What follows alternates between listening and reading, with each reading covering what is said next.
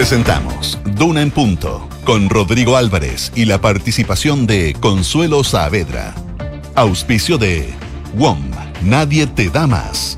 Dile hola al Hub, Office Hub Costanera. Universidad Finisterre, integrar para transformar. Scotiabank. Upago, tus cobros en línea. Los Panamericanos con Colbún serán carbono neutral. Seguro Atenciones Alto Costo de Clínica Santa María. Y de Fontana ERP y su ecosistema de gestión. Duna. Sonidos de tu mundo. 7 de la mañana en punto, son las 7 de la mañana en punto. ¿Qué tal? ¿Cómo les va? Buenos días, bienvenidos a esta edición de Duna en Punto, jornada de viernes 10 de noviembre. Y sí, 10 de noviembre y con precipitaciones acá en la capital del país, en la región eh, metropolitana, que se van a extender entiendo, por toda esta jornada de día viernes e incluso hasta la madrugada del día sábado. Así es que mm, precaución para quienes van eh, manejando a esta hora por la capital, em, siempre después de mucho rato que no llueve, es bien peligroso, se han generado algunos eh, choques por alcance en diferentes partes de la capital, producto justamente de esta lluvia que aparece en noviembre. Y a propósito de los que van manejando, em, hoy día además comienza a regir la nueva ley de tránsito y entre las eh, faltas que se se considera para ser no solamente multado, infraccionado, sino que además le pueden quitar el vehículo, retirar el vehículo carabineros, está el no tener el permiso de circulación vigente. Entre, mm, entre algunas eh, cosas, por cierto, que tiene esta nueva ley de tránsito que, si bien fue promulgada en septiembre, comienza eh, a regir a partir de esta, de esta jornada. Vamos a hablar de eso, vamos a hablar también de em, la incómoda situación en la cual está el gobierno producto del caso convenios y estos informes que fueron entregados por parte del em, Contralor General de la República en la Cámara de Diputados, donde muestra un modus operandi, un accionar similar a lo que se hizo en Democracia Viva en todas las seremías de vivienda del país, en las 15 seremías de vivienda, y también hay un apartado en lo que tiene que ver también con los gobiernos regionales. Vamos a hablar del presupuesto, vamos a hablar de la Argentina, que tiene em, debate presidencial este fin de semana, eh, esto a eh, nueve días de la segunda vuelta presidencial, y la noticia de última ahora da cuenta de que se mm, encontró al empresario que estaba secuestrado, que había sido secuestrado ahí en la región de O'Higgins y que generó un amplio operativo por parte de carabineros y la policía de investigaciones. Se habían detenido a tres personas em, y la información que llega a esta hora de la mañana es que se habría encontrado a este empresario ahí en la región de O'Higgins. María José Soto, ¿cómo te va? Buenos días. Muy bien, ¿y tú cómo estás? Bien, pues aquí estamos. Perdón, ahora sí. Te afectó la lluvia, ¿viste? Me afectó la lluvia. Llovía con fuerza hoy día cuando venía. Desde bien temprano anoche. Sí, lo bueno es que no hacía frío. La verdad es que el frío, yo, yo estoy harta. con la baja temperatura. lluvia con, con, Medio tropical. Así es. Claro, yo salí casi con casi bien con, grata. polera. Bien grata, totalmente. 12 grados. Exactamente. Menos mal que no. Menos mal que, que fue una idea nomás. 12 grados la temperatura. Mm, la verdad es que no ha variado mucho. Eh, hace un rato teníamos 11, 11,5 grados, eh, que es bastante agradable tomando en cuenta la jornada de chubascos, que como les decía, estuvo durante la noche. Se va a extender, según la Dirección Meteorológica, durante todo el día. Eh, supuestamente va a, llover, va a llover toda la mañana, la tarde y algo de la noche de eh, hoy día viernes. Mañana ya debería parar la cosa. Sí va a estar nublado. Cielo cerrado durante todo el día de mañana, 17 grados la máxima. Recién sale un poquito más el sol, según consigna la Dirección Meteorológica, el día domingo con 21 grados de máxima. Y en Valparaíso, hoy día también jornada de chubascos, 17 grados la máxima. Llueve también en Concepción, en Puerto Montt. Hay pronóstico de lluvia incluso para mañana sábado, 15 grados en Coyhaique. Vamos a estar analizando temas, vamos a estar em, generando entrevistas también en este Duna en Punto. Em, hoy más que nunca eh, vamos a estar em, mirando también lo que pasa en el caso convenios eh, y vamos a estar con Consuelo Saavedra en un rato para sacar el Duna en Punto también con nuestras infiltradas. Hoy día viene Gloria Faúndes a contarnos cuáles son los flancos de la opción a favor de cara al plebiscito del eh, próximo mes de diciembre y por qué se hace cuesta arriba de cara a esa fecha mm, del plebiscito del próximo día 17 de diciembre. Y también con Mariana Marusic, que nos viene a hablar de la Comisión de Mercado Financiero que ratificó la multa al ex CEO de Cencosud por uso de información privilegiada. Detalles de aquello con eh, nuestras infiltradas. 7 de la mañana con 5 minutos, 7 con 5, estos estos son nuestros titulares.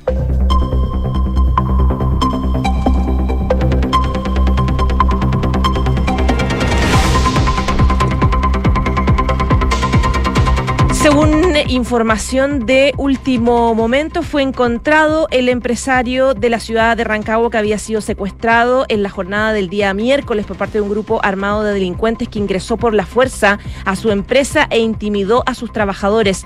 Según información preliminar que está entregando Carabineros, esto, eh, este, eh, eh, su hallazgo fue hace algunas horas, luego de que este hecho ocurriera pasado el mediodía, cuando una banda de cerca de cinco antisociales irrumpió en la empresa de estructura metálicas y maquinarias Jacier, amenazando a todos los presentes del lugar con armas de fuego.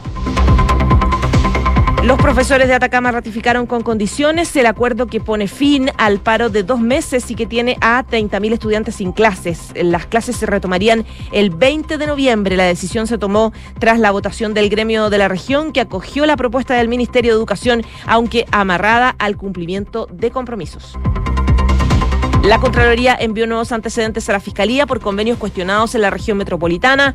El ente fiscalizador detectó graves falencias en gestiones realizadas tanto por la Seremi de la Vivienda de la región como también por parte de la Subsecretaría de la Cartera. Se inició un sumario y se remitieron los antecedentes al Ministerio Público y al Consejo de Defensa del Estado. Es una debilidad institucional que permite que pueda hacerse este modus operandi, admitía la vocera de gobierno Camila Vallejo, tras la presentación de nuevas irregularidades detectadas por la Contraloría en casi todo el país, con el traspaso de recursos a organizaciones sin fines de lucro en el marco del programa de asentamientos precarios. El alcalde de Renaico, Juan Carlos Reinao, imputado por abuso sexual, violación e inducción al aborto, anunció que se entregará a la justicia en los próximos días tras estar prófugo por una semana. El grupo de atletas cubanos que se fugó de los Juegos Panamericanos anunciaron que realizarán su primer entrenamiento en suelo chileno tras lo acontecido luego de una invitación hecha por la municipalidad de Lobarnechea. Y en materia internacional, el grupo armado Yihad Islámica anunció estar preparado para liberar a dos rehenes israelíes por razones humanitarias. En paralelo, Israel destruyó dos lanzacohetes del grupo terrorista Hamas, camuflados dentro de un contenedor de carga en Gaza. 7 de la mañana y 7 minutos. Ah, vamos a ir entregándole más detalle a propósito de esta noticia que se ha encontrado con vida al empresario que había secuestrado en la región de O'Higgins. Por ahora nos vamos a otro tema eh, que tiene que ver con las revelaciones del Contralor General de la República, Jorge Bermúdez, del caso Convenios, donde Seremías y algunas gobernaciones están en tela de juicio tras constatarse irregularidades en los traspasos de dineros y con un patrón que se replicaba a lo largo de todo el país que vuelve, por cierto, a incomodar al gobierno. Y es que conocía la exposición del Contralor en la Comisión Investigadora del caso Convenios en la Cámara de Diputados, la bancada de la Unión Demócrata Independiente le exigió al presidente Gabriel Boric cumplir con su palabra y remover a Carlos Montes, a Miguel Crispi y Javiera Martínez, además de todos los seremis de vivienda del país. Javiera Martínez, la directora de presupuesto. Eh, los diputados Guillermo Ramírez y Juan Antonio Coloma llamaron al mandatario a que ejerza todas sus responsabilidades políticas y en paralelo valoraron el informe del órgano contralor y advirtieron que a pesar de estar en presencia de uno de los casos de corrupción más graves en la historia del país, de acuerdo a lo que dicen los parlamentarios, el presidente sigue sin ejercer todas las responsabilidades que corresponden por lo que hicieron eh, ambos parlamentarios. Bueno, Ramírez y Coloma, que este último también es querellante en este caso, exigieron al presidente cumplir con el caiga quien caiga que prometió. Esto a mediados de junio, que fue la frase que esbozó el presidente Boric, y remueva de forma inmediata al ministro de Vivienda, al jefe de asesores de la moneda, al segundo piso Miguel Crispi, también a la directora de presupuesto Javiera Martínez. Estamos hablando de los hechos de corrupción más graves del último tiempo y la máxima autoridad de nuestro país debe eh, comportarse a la altura, fue lo que reiteraron los parlamentarios. Eh, recordemos que en su informe que presentó en el Congreso, el señala que el mismo mecanismo que utilizó la Fundación Democracia Viva en Antofagasta se repite en prácticamente todas las seremías de vivienda a lo largo del territorio nacional. Los informes de las citadas pesquisas también relevaron que em, antecedentes que podían ser constitutivos de delito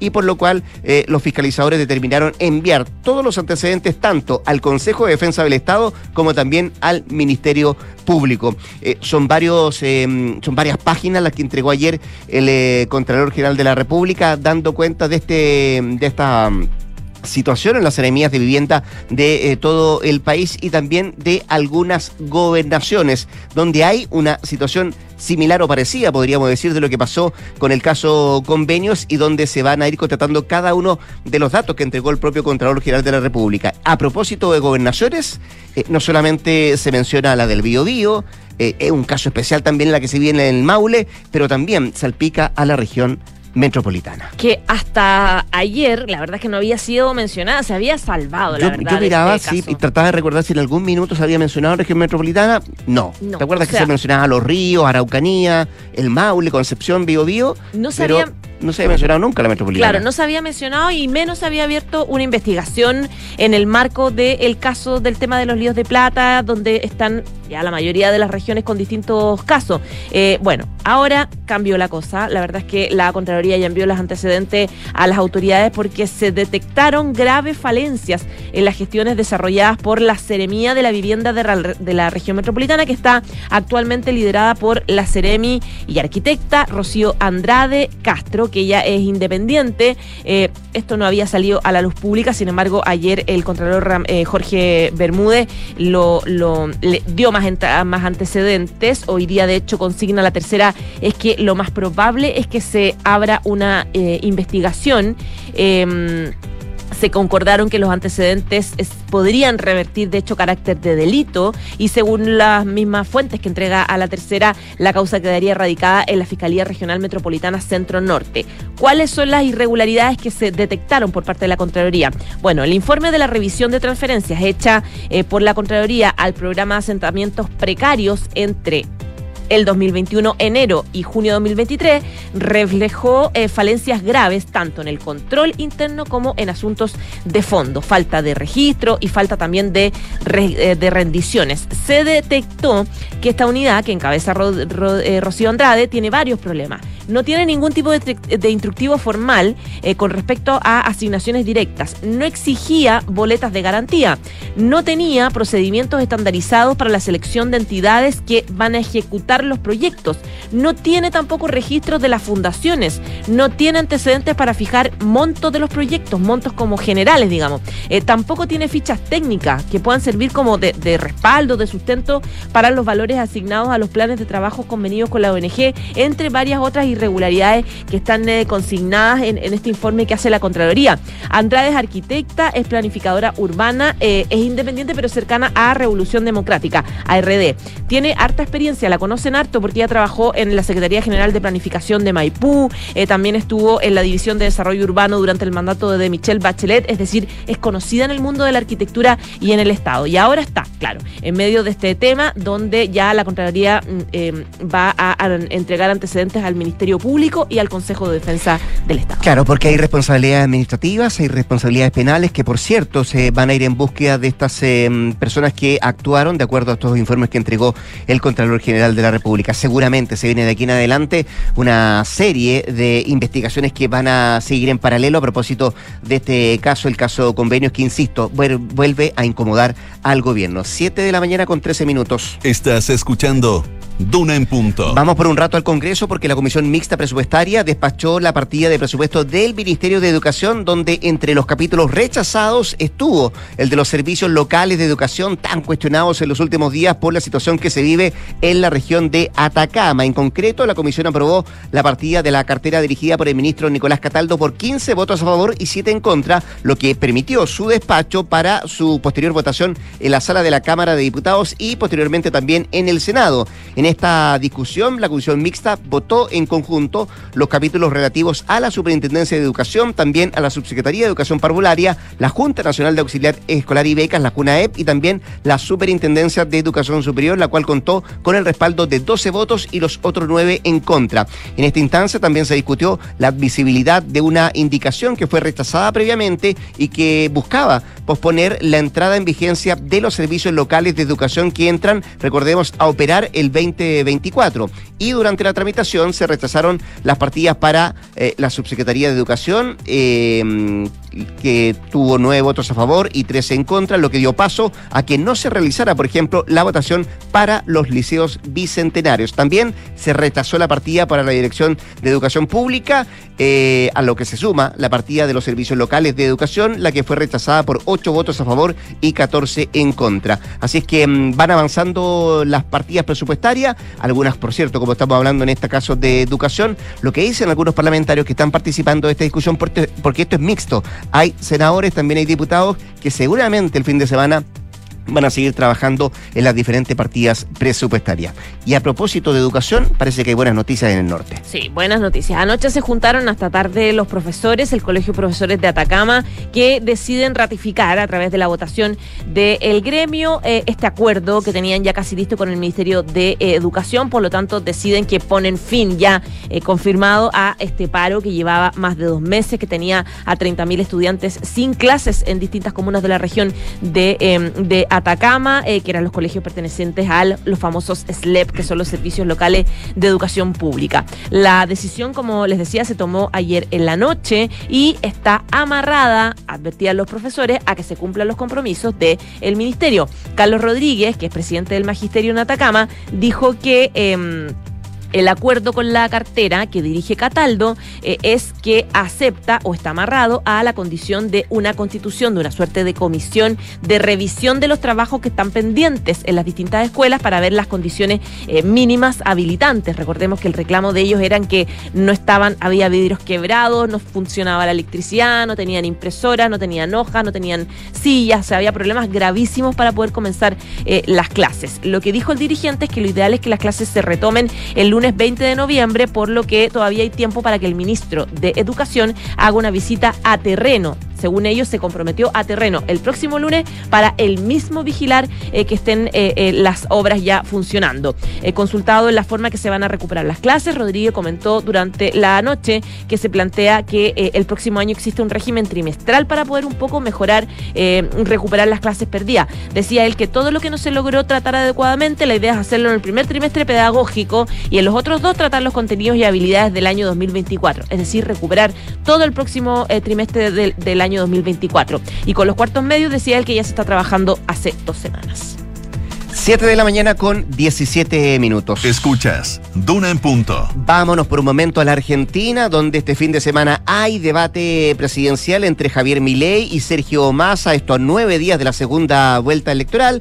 En la antesala, las encuestas públicas varían en algunos puntos sobre si Sergio Massa o Milei tienen una ventaja sobre el otro. Esto además tomando en cuenta que una parte significativa de los votantes deciden el sentido de su sufragio eh, días antes, no más horas antes de eh, ir a votar o en el momento mismo de entrar a la urna. Por ejemplo, la empresa Proyección Consultores publicó una encuesta en la que da un escenario marcadamente parejo entre el candidato de Unión por la Patria y La Libertad Avanza. Esta fue realizada entre el 1 y el 6 de noviembre y revela una intención de voto de 44,6% para Milei y 42,9% para Sergio Massa. En tanto, por ejemplo, la consultora brasileña Atlas Intel, que además fue una de las eh, cuatro encuestadoras que predijo que Massa aventajaría a Milei en la primera vuelta, señala ahora que en la segunda vuelta Javier Milei obtendría un 48,5% del total de los votos, mientras que Sergio Massa llegaría al 44,7%. En tanto, la consultora Aresco también muestra una ventaja de Milei, quien sacaría un 46,6% de respaldo contra el 42,4% de Sergio Massa. ¿Cuánto puede cambiar los números de acá el 19 de diciembre? Esa es una de las grandes interrogantes, grandes preguntas, pero este domingo hay debate y aunque muchos dicen que no mueve la aguja, al menos en las encuestas, sí va a mostrar a los dos candidatos con una postura, con una impronta distinta a lo que pasó en la primera vuelta. Así que pendientes del debate de la Argentina este próximo domingo entre Javier Milei y Sergio Massa. 7 con 19. En Duna en Punto le tomamos el pulso a la economía. Revisamos los principales indicadores económicos. Se cotiza en esta jornada la UEF en 36.466,69 pesos, el dólar observado 902,89, el euro 966,59 y el cobre 3,66 dólares la libra. Aprovechamos también de mirar lo que trae la prensa económica esta jornada de viernes que destaca Pulso como principal título. Comisión de Mercado Financiero confirma multa contra ex CEO de Cencosud, pero por tres votos contra dos. En otros títulos de Pulso, riesgo país de Chile, sube por factores externos y por incertidumbre constitucional que trae el financiero, coordinador del Comité Técnico por Ley de SAPRES e indicaciones. El gobierno no tiene el suficiente coraje político, es lo que dice el exministro de Salud em, en esta entrevista en el diario financiero. 7 con 20.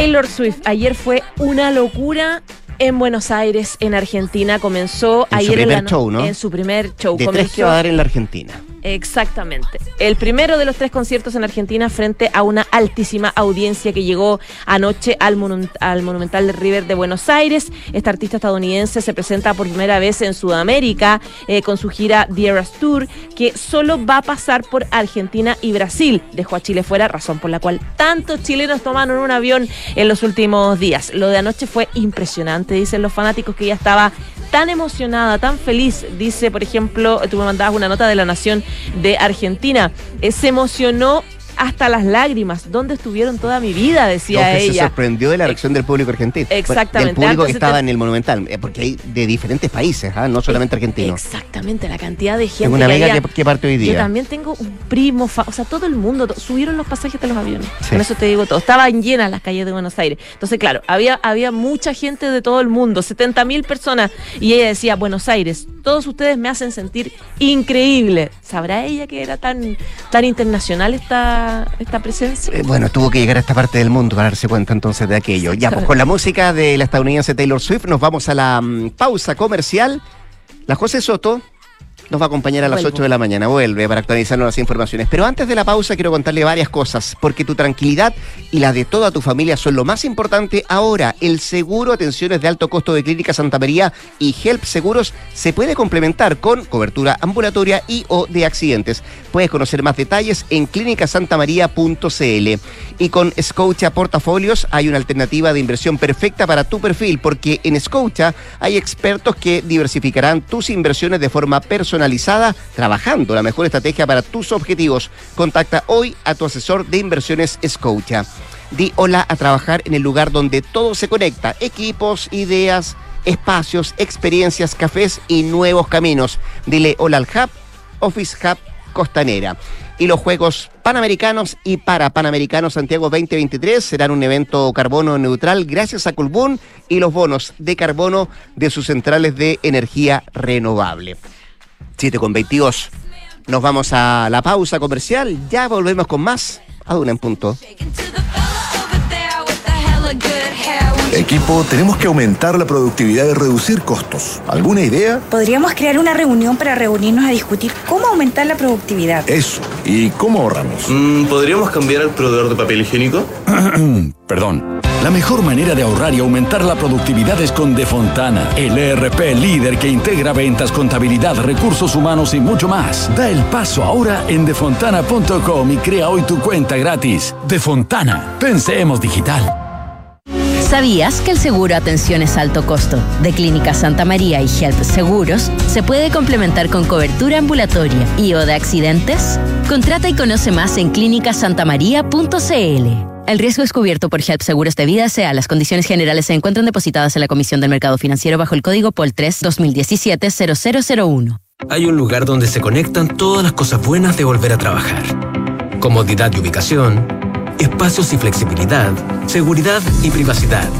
Un lugar donde se conecta lo mejor de cómo se hacían las cosas y de cómo se harán. Un lugar donde todo encaja, todo fluye y todo funciona. Office Hub Costanera, donde todo se conecta.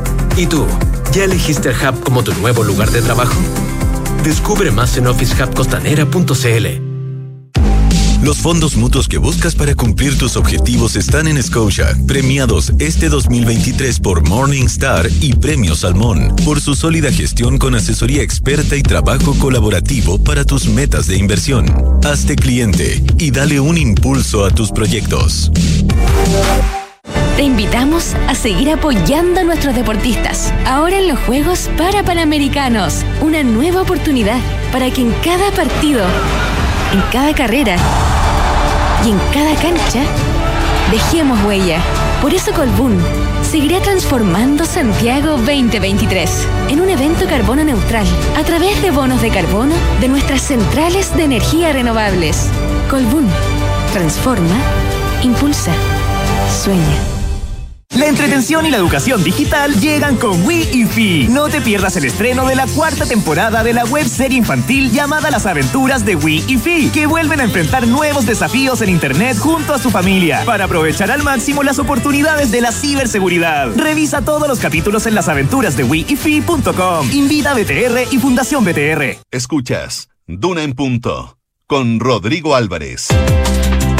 7 de la mañana con 25 minutos, 7 con 25, eh, seguimos acá al 89.7 haciendo una en punto. Vamos con noticias de última hora porque mm, le estábamos anticipando que se encontró con vida el empresario Rudy Basualto de 50 años que eh, había sido secuestrado por un grupo de delincuentes la tarde del miércoles al interior de su empresa en Rancagua, ahí en la región de O'Higgins. Eh, la información preliminar que dan cuenta desde mm, Carabineros es que mm, se encontraría con su familia en estos momentos hasta ayer en la tarde eh, habían em, diferentes eh, conversaciones con las personas que tenían retenido a este empresario de Rancagua eh, y em, se estaba buscando la forma de negociar. Recordemos que habían pedido una suma de dinero cercana a los 80 millones de pesos para liberar a este empresario de Rancagua eh, y en eso estaban hasta el día de ayer, además de las tres personas que habían sido detenidas. Usted se acuerda, dos, em, dos personas de nacionalidad venezolana y un colombiano que fueron em, puestos a disposición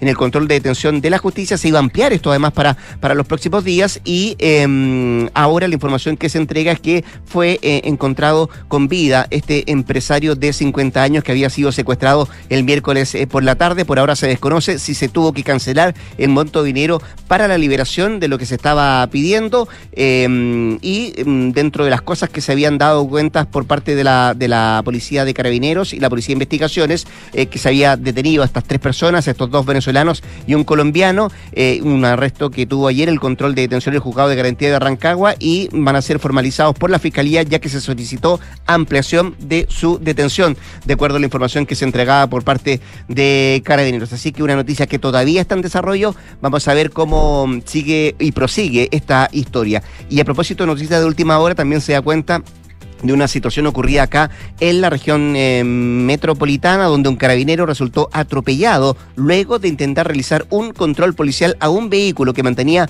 en cargo por robo en la comuna de Providencia, hechos que se produjeron cerca de la medianoche, pasada la medianoche, eh, en medio de un seguimiento controlado del vehículo, el cual se inició en la comuna de Lobarnechea y terminó en la comuna de Providencia. Eh, según lo que explicó el teniente coronel Gerardo Aravena, prefecto Santiago Andes, dice que él que aproximadamente a la medianoche, em, a raíz de un comunicado que efectúa la base municipal de la comuna de Lobanechea, em, hecho por los inspectores de, municipales de esa, de esa comuna, eh, se dan cuenta de un vehículo sospechoso eh, rondando por determinados sectores y es que se genera un comunicado a la Central de Comunicaciones de Carabineros, quienes, al consultar la patente de ese vehículo, se detectó que mantenía em, encargo por robo con intimidación efectuado la comuna de Puente Alto y en ese contexto es que se genera este seguimiento controlado, dado que este vehículo se da a la fuga por Costanera Norte en dirección al poniente y se genera además cuando trató de, detenerlo, tomarle las indicaciones, la policía y particularmente este caballero fue atropellado por estos eh, delincuentes. Son dos noticias entonces que están en desarrollo y que se han ido generando en las últimas horas a propósito de lo que tiene que ver con hechos eh, delictuales en eh, gran parte de nuestro país, particularmente estos dos casos en la región metropolitana. 7 de la mañana con 28 minutos. Estás en Duna en Punto. Me miraba también el ámbito internacional, sobre todo lo que está pasando en Medio Oriente. El ejército de Israel neutralizó, y es la información de última hora, a varios comandantes del grupo terrorista Hamas en la franja de Gaza, que estuvieron implicados en los ataques perpetrados el pasado 7 de octubre por el grupo armado palestino contra territorio israelí, una ofensiva que se saldó con 1.400 muertos. Las fuerzas eh, israelíes indicaron que llevaron a cabo una serie de operaciones en la franja de Gaza contra terroristas de Hamas entre ellos miembros de la fuerza de Elite Nujba, eh, siguiendo información además de inteligencia que fue facilitada por los soldados de eh, una agencia y dan cuenta entonces de esta ofensiva del ejército israelí, tomando además como... Em, o neutralizando, mejor dicho, a varios comandantes del grupo Hamas. Situación tensa es la que se vive en la franja de Gaza, minuto a minuto que pasa. No solamente es tensa por los enfrentamientos que se han ido generando, sino también la preocupación mundial que tiene que ver con los palestinos que están en esa mm, parte del territorio y que todavía tratan de salir o a Egipto o buscar un corredor humanitario. 7 con 30. Estás escuchando Duna en punto. La directora ejecutiva de Chile Transparente y presidenta de la Comisión de Probidad e Integridad, María Jaraquemada, está a esta hora con nosotros acá en Duna en el teléfono. María, ¿cómo le va? Buenos días, muchas gracias por atender la llamada a la radio. Hola, muy buenos días. Por cierto que nos vamos a abocar a los informes que entregó ayer el Contralor General de la República eh, en el caso convenios. Eh, María, con los informes de la mesa o lo que ha podido conocer usted y con el detalle que se maneja, ¿Qué es eh, lo que eh, le parece más grave en todo este caso, en este caso convenios? Y por cierto, lo que reveló ayer el propio Contralor Bermúdez. A ver, yo creo que hay algo que quedó bastante patente desde el inicio con el caso Democracia Viva y todos los casos que se fueron sucediendo después, que efectivamente habían muchas veces eh, normas muy laxas y que por lo tanto permitían mucha discrecionalidad en la asignación de estos recursos. Y como hemos visto, esa discrecionalidad puede muchas veces eh, ser aprovechada o mal utilizada por personas en el fondo que no respetan las normas eh, y que se hacen con los recursos ya sea por relaciones, vínculos políticos o vínculos de amistad o por personas que simplemente se quieren quedar con los recursos públicos. Y eso yo creo que es lo lamentable. Mm. Ahora, yo creo que obviamente lo que van a ir determinando las distintas investigaciones es en qué casos ocurrió eso y en qué casos efectivamente las autoridades, ocupando estas normas laxas, asignaron los recursos, pero finalmente fueron bien utilizados. Yo creo que esa distinción todavía la tiene que determinar Contraloría y también el Ministerio Público, pero claramente aquí eh, había normas muy laxas que permitían mm. que fueran eh, aprovechadas por algunas personas. y María, y dicho lo anterior, ¿qué falló? Eh, más allá, por cierto, de los casos específicos que hemos ido conociendo, lo que pasó con las seremías, también algunas gobernaciones, de acuerdo, eh, gobernaciones regionales, por cierto, de lo que ha dado a conocer el Contralor General de la República, pero muestra también, y no sé si comparte la apreciación, una vulnerabilidad del Estado en este tipo de situación. Absolutamente. Yo creo que parte de lo que nosotros dijimos en, el informe, en la introducción que hicimos al informe y cuando se lo entregamos al presidente de la República, fue que aquí lo que, lo que se denota es una falta de modernización del Estado. Eh, básicamente hubo un tema como eh, lo que tenía que ver con transferencias de recursos a organizaciones de la sociedad civil, donde nos quedamos muchas veces con reglas que tenían 20 años, con procedimientos que tenían 20 años, con registros que tenían 20 años, y nos fuimos como actualizando, modernizando estos procesos a los mm. estándares de transparencia, rendición de cuentas, etcétera, actuales. Y el problema de eso es que claramente se permite que haya personas que abusen, porque yo aquí igual quiero ser bastante clara, mm. eh, muchas veces pueden haber reglas muy laxas, pero hay personas que no van a abusar de ellas. Y otras veces, efectivamente, habiendo reglas muy estrictas, van a haber personas que igual van a intentar abusar de ellas. Pero como se suele decir coloquialmente, la ocasión hace al ladrón, y si tenemos reglas laxas, eso claramente mm. facilita que haya personas que puedan abusar de ellas. Entonces, lamentablemente aquí como que nos dejamos de estar, nos quedamos con normativas, con procedimientos, con reglas que tenían a veces décadas y que no cumplían con los estándares de hoy en día y que lamentablemente entonces permiten que tengamos casos en investigación como el que hoy en día tenemos. Ya quiero seguir hablando del tema más de fondo que lo que usted toca, María, en, esta, esta última respuesta, pero antes de eso, ¿le hacen sentido las declaraciones de la ministra vocera Camila Vallejo cuando ella dice que la debilidad institucional en el proceso de transferencia se diseñó en el gobierno anterior, que era algo de lo que tú estabas comentando a propósito de esto, que, a ver, eh, se ideó, pero no necesariamente se ideó para, ¿cierto? A ver, yo creo que efectivamente la debilidad institucional viene de hace décadas.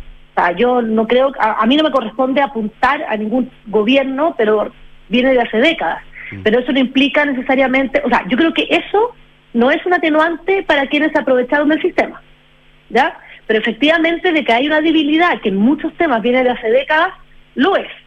Y lamentablemente lo que nos suele ocurrir muchas veces, y eso es lo que eh, eh, a mí me preocupa y que lo hemos dicho en Chile Transparente en muchas ocasiones, eh, es que nosotros no podemos esperar a que salgan los escándalos mm. para perfeccionar los procedimientos. Nosotros deberíamos de anticiparnos, de adelantarnos, pero lamentablemente en Chile somos muy reactivos. nosotros eh, nos quedamos como tranquilos, entre comillas, hasta que llega el escándalo y ahí reaccionamos. Y obviamente esa reacción es tardía y viene con todas las consecuencias que estamos viendo hoy en día. Y ahí vienen todas las preguntas que uno se hace, ¿no? Y todas las interrogantes que se hace, ¿qué falló? ¿Cuál fue el filtro que no funcionó? ¿Se pudo haber evitado? Pero más allá de eso y mirándolo un poco más en, perspectiva, María, eh, quería preguntarle, eh, ¿llegamos tarde? ¿Nos quedamos cortos en un tema que, es fundamental y que, tiene tantas veces ha sido tan, tan comentado, se ha hablado tanto de eso que tiene que ver con la modernización del Estado? ¿Al debe todavía estamos en eso?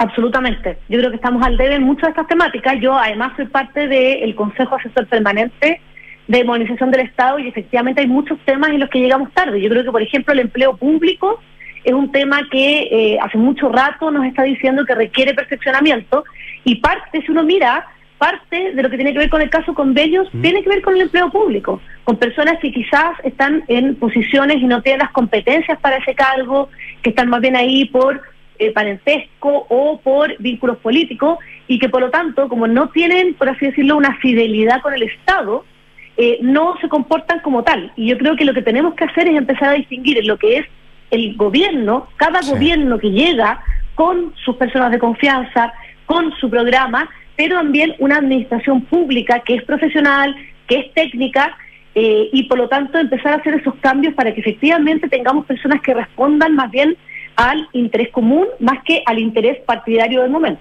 Estamos conversando con la directora de Chile Transparente, María Jaraquemada. Eh, María, en este caso, en este tipo de actos ilícitos, delitos, llámelo como usted quiera, eh, ¿funcionan las denuncias? A ver, yo creo que las denuncias, bueno, ese es un tema clave para Chile Transparente y para Transparencia Internacional en general. O sea, nosotros nos hemos dado cuenta en el mundo, si uno mira, parte de las principales investigaciones surgen a raíz de denuncias denuncias de personas ya sea que se autodenuncian o de terceras que vieron, escucharon, supieron.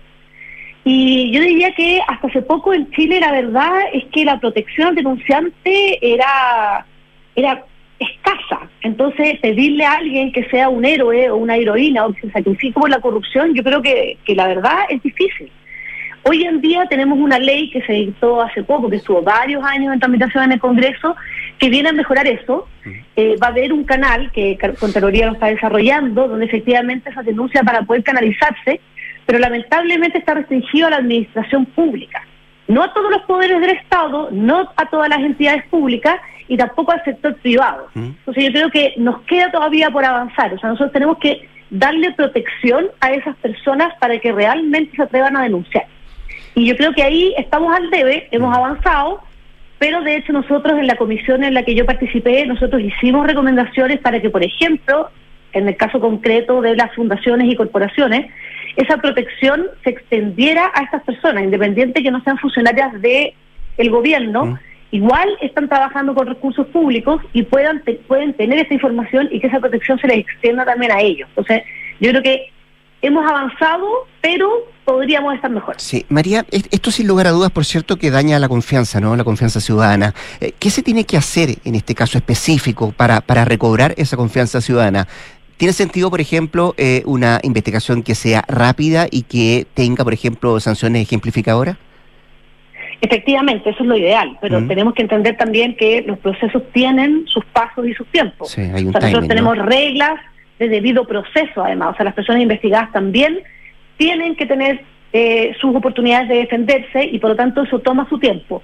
Pero yo creo que efectivamente eh, se tiene que dar prioridad a esta temática porque si no la ciudadanía se queda con la percepción de que la justicia nunca llega. Ya, ¿qué tiene que hacer el gobierno para llega muy tarde, ¿Mm? La justicia llega muy tarde, es, casi como si no llegara. Entonces yo creo que ahí eso depende del Ministerio Público. Eso yo creo que es un tema muy relevante y depende del Ministerio Público y en lo que le compete al gobierno y... Porque, acá hay responsabilidades penales y, administrativas. Exacto, mm. eso también lo ve Contraloría. Y lo que le compete al gobierno, yo creo que es demostrar que efectivamente esto no lo va a tolerar, ya sea eh, ejerciendo las responsabilidades políticas y también haciendo las reformas necesarias. El primer paso lo dio el presidente, creo yo, con la comisión en la que yo participé y ahora efectivamente toca concretar parte de esas recomendaciones que eh, por lo que nos han rendido cuenta nosotros, se está avanzando, eh, pero que ojalá esto no se olvide rápidamente. O sea, tenemos que efectivamente preocuparnos de que en cinco años más, en dos años más, no volvamos a enfrentarnos a estos casos porque no se hizo nada. Y yo creo que ahí son las señales relevantes que tiene que dar en el fondo también las instituciones políticas de que esto no se va a tolerar. Así es, pues. La directora de Chile Transparente, María Jaraquemada, conversando esta mañana con Tuna. Gracias, María, que esté muy bien, ¿ah? Gracias a ti. Buenos días. Buenos días. Ya, pues 7 con 39 nos vamos a la pausa. En la FINIS forman en la excelencia. La carrera de Ingeniería Comercial tiene un sello en sostenibilidad. Es la única universidad de América Latina, Supporting Institution de la iniciativa financiera ONU Ambiente, Universidad Finisterre, admisión 2024. Cambiar siempre es bueno. Aprovecha y cambia tu teléfono. Pórtate WOM con hasta un 50% de descuento en equipos. Llévalos en hasta 24 cuotas y con despacho gratis. WOM, nadie te da más. Y con Upago y Transbank garantiza los pagos recurrentes de tu negocio, implementa PatPass en una sola vez y disfruta de ingresos constantes. Son la única solución en Chile que previene rechazos de pagos por vencimiento, hurto o pérdida de tarjetas. Descubre cómo hacerlo en upago.cl. Y conecta la gestión de tu empresa con Sapiens CRP y tu área de gestión de personas con Senda. Ambas soluciones de Fontana y su ecosistema de gestión empresarial integra todos los procesos de tu compañía en defontana.com. 7,40 Pausa. Al regreso, Consuelo Saavedra y nuestras infiltradas, Mariana Marusic y Gloria Faundes en Duna Punto. Descubre la alianza perfecta para tu negocio con UPago y Transbank. Garantizamos tus pagos recurrentes. Evita las complicaciones por vencimiento, hurto o pérdida de tarjetas y reduce los rechazos. Activa PadPass en línea una sola vez y asegura tus ingresos de forma permanente. Optimiza tu flujo de caja y reduce los impagos. Fortalece las finanzas de tu negocio hoy. Visita upago.cl y pasa al siguiente nivel.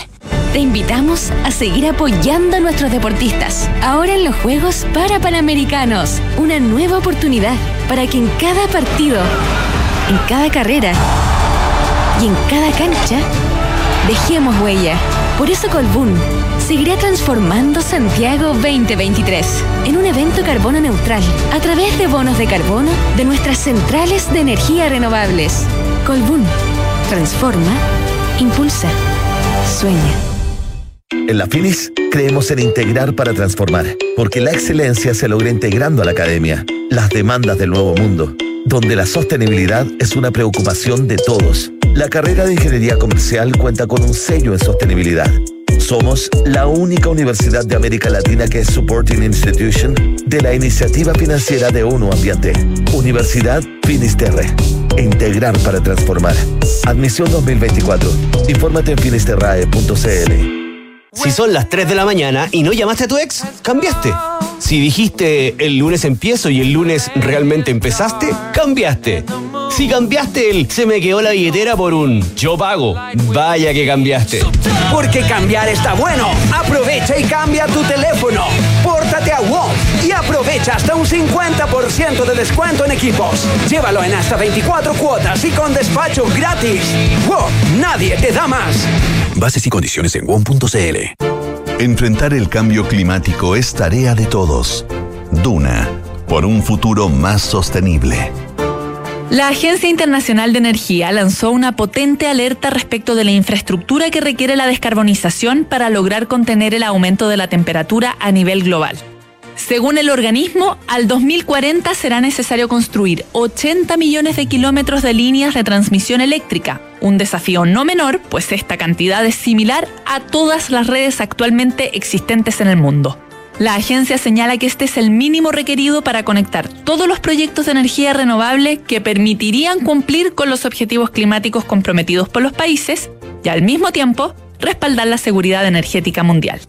Acciona, expertos en el desarrollo de infraestructuras para descarbonizar el planeta. Escuchas Duna en punto. Duna 89.7.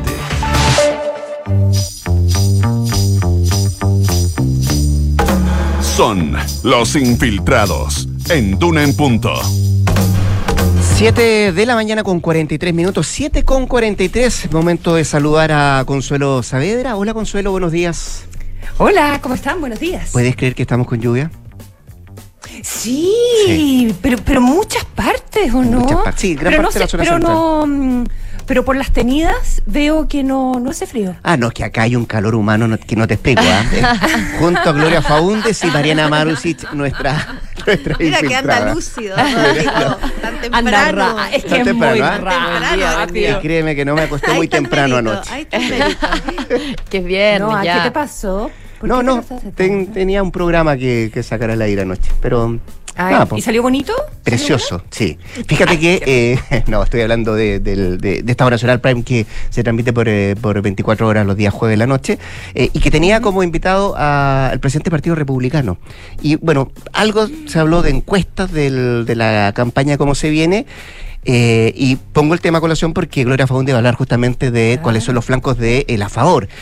Lo damos vuelta de todas maneras, dijo Esquella anoche. Mira, celebremos con, con números con números en la mano, no de las encuestas que se han ido conociendo, sino que sus propios números. Sí, lo cierto es que, y aquí ponemos el énfasis en la opción a favor, porque son los que tienen eh, en el escenario electoral abierto las menos posibilidades ¿no? de imponerse en el plebiscito de diciembre y cuáles son los factores eh, que ellos mismos establecen como eh, los flancos de debilidad para, como dice Rodrigo citando a Arturo Esquella, poder dar vuelta este escenario. Partamos por la idea primero de que esta es una campaña que es muy corta, es una campaña que en rigor eh, va a tener un mes, porque a diferencia del proceso anterior, eh, la convención constitucional eh, fue generando mucho debate, ¿no? A medida que avanzaba. Yo recuerdo que ya en enero, en el verano de ese, de ese año, es cuando ya se comienza la discusión bien amplia, ¿no? Sobre lo que estaba pasando en la convención.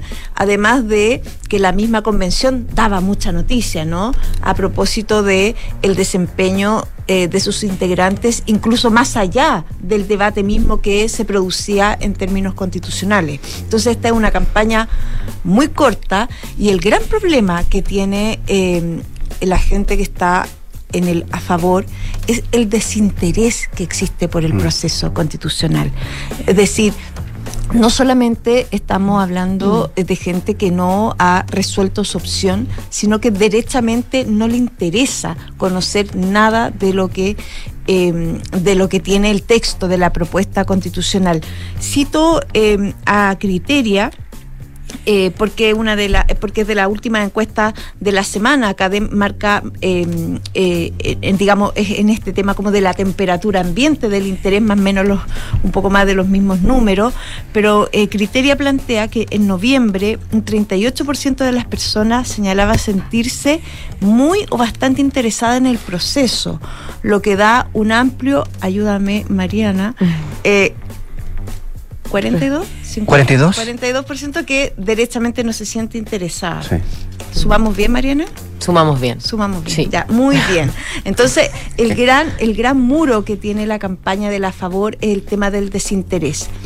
Ojo, que este fue también parte de la explicación que dio el Partido Republicano. ¿Se acuerdan cuando se empezó a hablar de los gustitos republicanos en la discusión constitucional? Mm. En el fondo de insertar ciertos temas dentro de la Constitución que ha sido muy criticado por algún sector, incluso de la propia derecha, por temas que no son constitucionales o que todo eh, o que se entienda ampliamente que no son constitucionales pero que se implantan en la constitución precisamente señalaba republicano para generar interés, ¿no? Para llamar la atención, para atraer la vista del público sobre lo que se estaba discutiendo.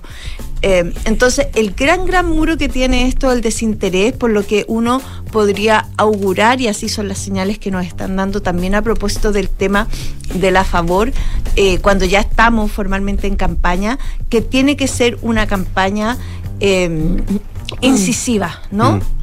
Ojo, esto también explica el tono del discurso de la presidenta del Consejo, Beatriz Sevia, también tan criticado, mm. ¿no? A propósito de que no podía ser un discurso plano que no generara conversación. Tenía que ser algo que, como una lucecita que atrayera el interés ciudadano a ver qué estaba pasando acá. Mm. Porque evidentemente. Pero, ahí qué pasa, pero ahí qué pasa con, lo típico. Nico Vergara siempre hace esa referencia como de, de las sábanas, ¿verdad? Eh, te pones más eh, desde el discurso republicano, digamos, más duro para que no se te vaya el flanco derecho, para que no se te desgrane el, el choclo por, por ahí, pero eso te hace perder eventualmente a ese mundo más, eh, no sé, evópoli, ¿verdad? O demócratas, o en fin. O de centro, derechamente. Y para allá iba precisamente con el segundo gran flanco que está enfrentando esta campaña, que es el tema de los descolgados, ¿no?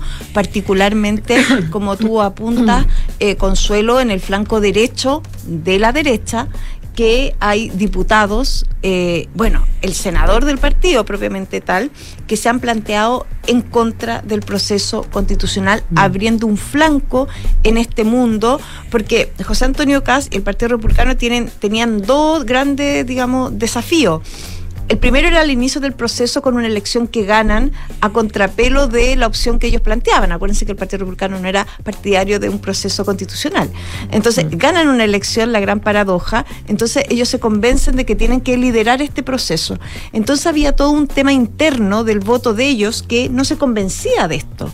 Entonces, esto es lo que cristaliza un poco y es lo que pone en tela de juicio el descuelgue de los mm. personeros republicanos, donde hay un variopinto grupo de figuras. Eh, yo nombraba al senador Rojo Edwards, Teresa Marinovich. De la carrera, Gonzalo. Gonzalo de la carrera, Gloria Navellán, que si bien ya no es republicana, forma parte, al menos ideológicamente, de ese mundo. Mm. Eh, Johannes Kaiser, que yo creo que el que más siente el Partido Republicano eh, en términos de cuál es el electorado que ellos apuntan. Eh, como más duro, ¿no? Como más el corazón puro, puro 100% republicano. Mm. ¿Qué pasa con esto? Reconocí aquella noche que le incomoda el tema. Eh, dijo, es un número acotado, pero incomoda. Claro, porque, y, ¿sabes por qué? Porque además Chile Vamos tiene la impresión de que Republicanos no ha sido duro con estos personajes que se han desmarcado de la línea oficial. Y ahí, ojo, que hay una presión subterránea muy dura en Chile Vamos respecto a que se tomen sanciones para aquellos republicanos que públicamente se están planteando en el otro lado de la vereda. Entonces ahí también tienes eh, otro flanco que es muy complejo respecto de cómo se puede en rigor y cómo se señala dar vuelta una campaña.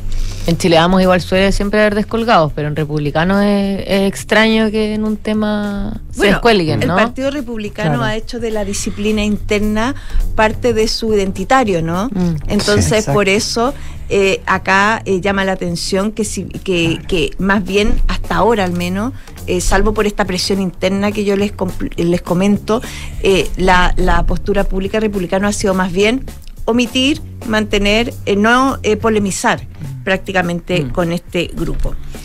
Claro, porque además, porque además, perdona Gloria, esto eh, obviamente que hay que, pues inevitable que uno lo relacione con la figura de José Antonio Cast, con el liderazgo de José, José Antonio Cast, ¿verdad? Con miras a las presidenciales. Em, entonces uno dice, bueno, eh, van a tener tiempo, porque estas cosas se arreglan después en el camino, evidentemente, mm. eh, pero van a tener tiempo. Em, eh, va esto a abrir un flanco para que, no sé, desde Evelyn Matei digan que José Antonio Cas no ordena a sus, qué sé yo, a, su, a sus huestes o, lo que sea.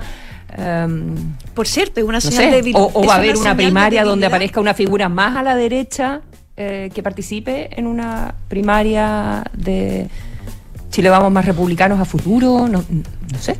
Obvio, si ese, es el escenario que abre respecto de la incertidumbre de cómo se administra ese flanco que, como tú dices, debería ser de a la derecha de la derecha de la derecha, ya es como una quinta derivada.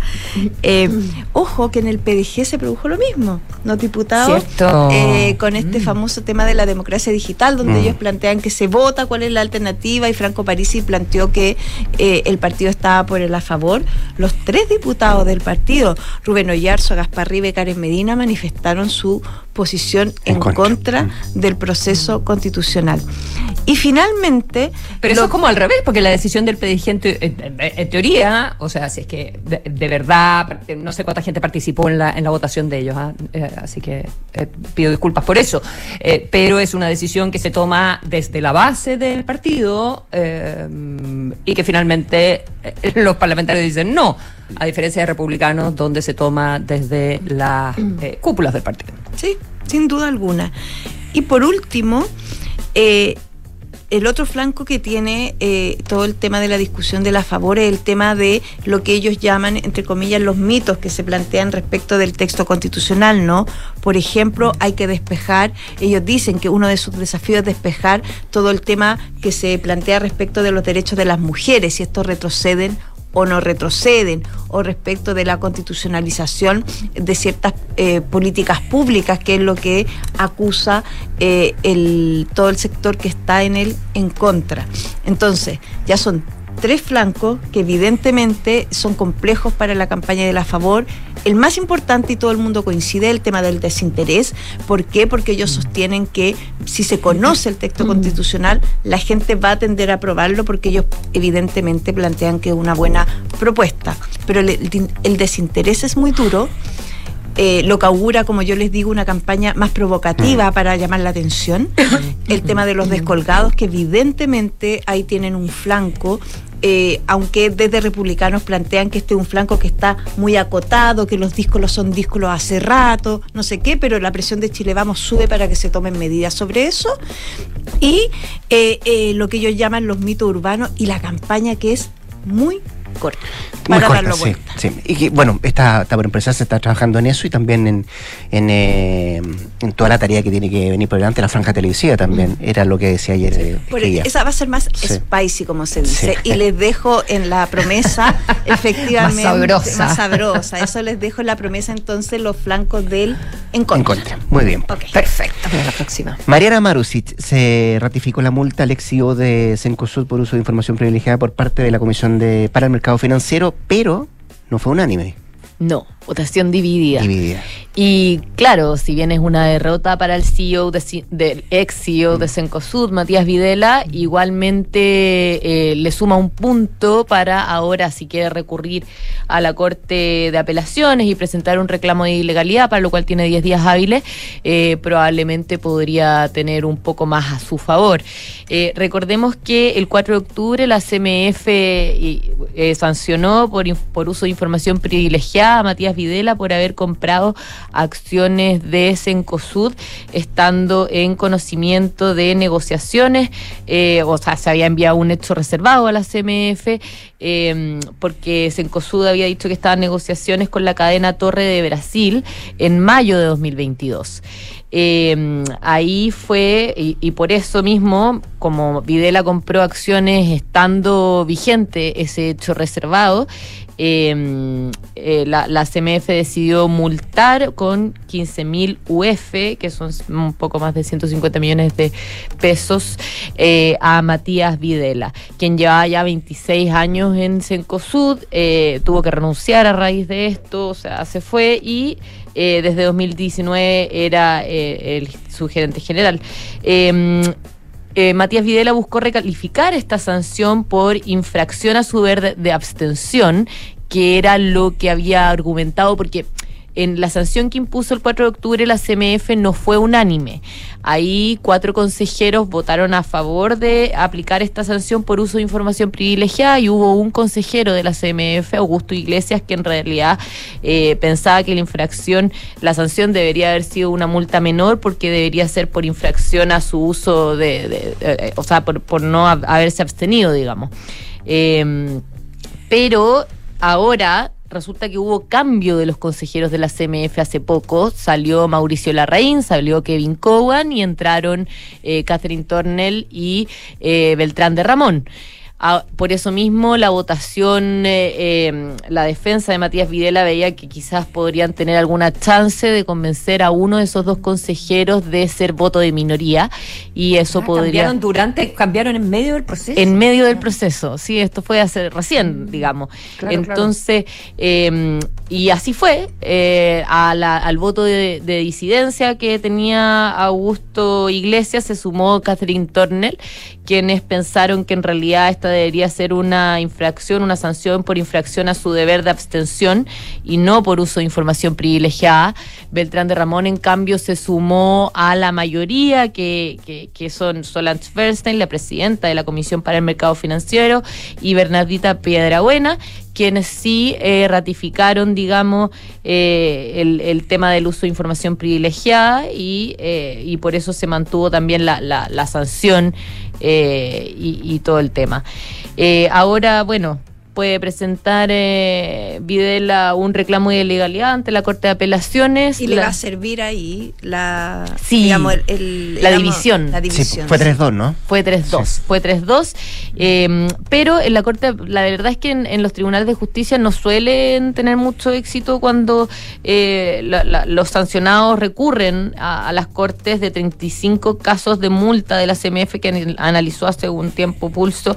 Em, se vio que en la Suprema hubo em, dos juicios donde se rebajó la multa y ninguno donde se anuló alguna sanción. Y en la Corte de Apelaciones hubo una rebaja de multa y una anulación de, sanción accesoria. No, es muy auspicioso el panorama. No es muy auspicioso el panorama, pero quizás con esta división podría tener algunas más, algunas chances adicionales, ¿no? Ya, pues, vamos a ver qué pasa ahí. Mariana Marusi, Gloria Faundes, de verdad, gracias por estar acá. No, que estén muy bien. Gracias a ustedes, buen fin de semana. Muy bien, y a mí, a mí Pero por supuesto. Gracias, gracias. gracias totales. Para ti, gracias totales. Toda la ya, pues nos vamos. Eh, bien, hablemos en Ofacanduna, pero antes, noticias, actualización de informaciones con María José Soto. ¿Qué es acá